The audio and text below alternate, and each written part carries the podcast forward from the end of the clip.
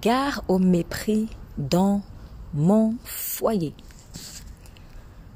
Nous avons déjà entendu parler de ce proverbe selon lequel la familiarité engendre le mépris.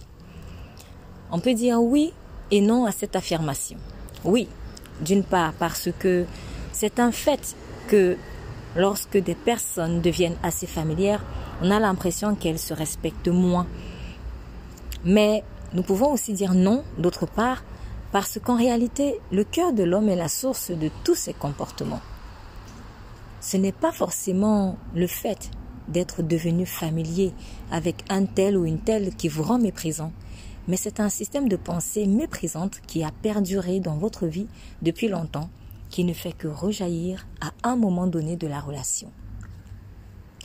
De ce fait, si vous méprisez une personne, ce n'est pas juste parce que vous êtes devenu familière avec elle, mais c'est parce qu'en réalité, vous étiez une personne déjà méprisante à la base. La proximité avec cette personne n'a fait que révéler votre état de cœur. Ainsi dit, si vous ne donniez pas l'impression d'être méprisant, au début de votre relation, c'est simplement parce que vous cachiez votre défaut derrière des apparences. Dans le cadre du mariage en particulier, prenons garde de tomber dans ce piège en méprisant notre conjoint. Le fait que vous partagiez ensemble une certaine intimité ne doit pas vous fermer les yeux sur la valeur de sa personne. Votre mari est un cadeau de Dieu. Nous lisons Ecclésiaste 4, verset 9 mieux qu'un. Cantique des Cantiques 5, versets 9 à 10. Qu'a ton bien-aimé plus qu'un autre? Oh, la plus belle des femmes, qu'a ton bien-aimé de plus qu'un autre? Pour que tu nous conjures ainsi. Mon bien-aimé est blanc et vert et vermeil. Il se distingue entre dix mille. Votre femme est également un cadeau de Dieu. Nous lisons Proverbe 18, verset 22.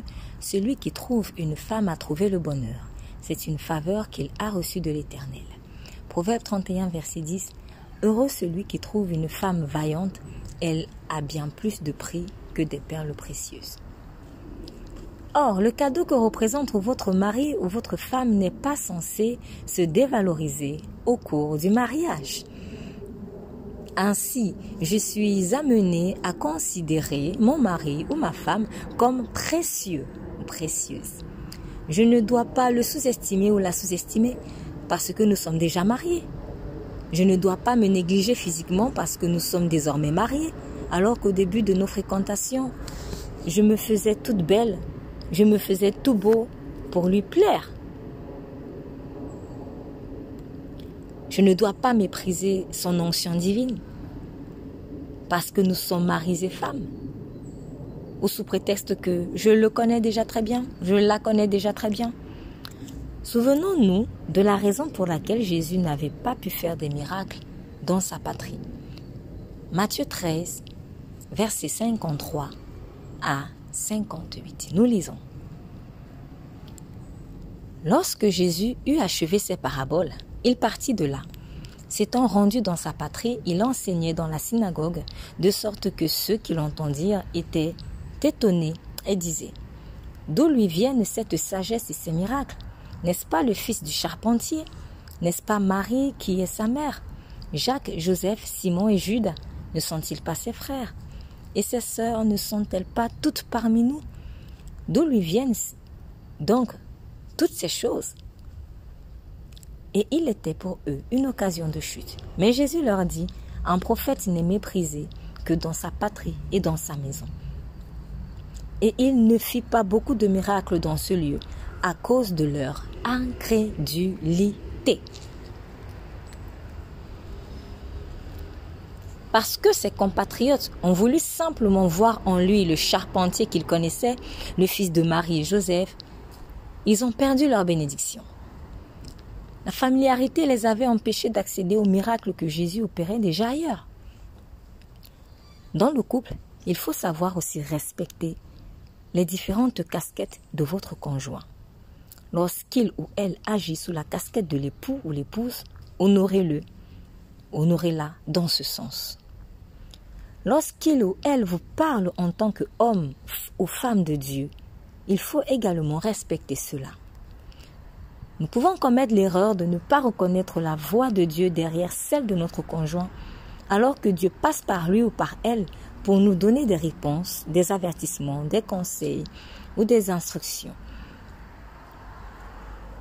La familiarité obstrue notre canal de perception de la voix du Saint-Esprit et le phénomène est très souvent encore plus criard entre mari et femme.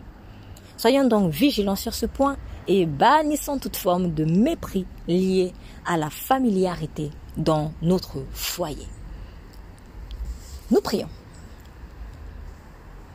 Père, je te remercie pour la femme ou le mari que tu m'as donné. Aide-moi à l'honorer en tant que tel, à la voir ou le voir comme un cadeau précieux et ce, tout au long de notre vie. Je te prie que le respect entre nous ne s'étiole jamais et qu'au contraire, au fur et à mesure que nous grandissons en Christ, que nous nous aimions et respections davantage. Merci pour l'assistance du Saint-Esprit. Au nom de Jésus, nous prions. Amen. Vous êtes bénis.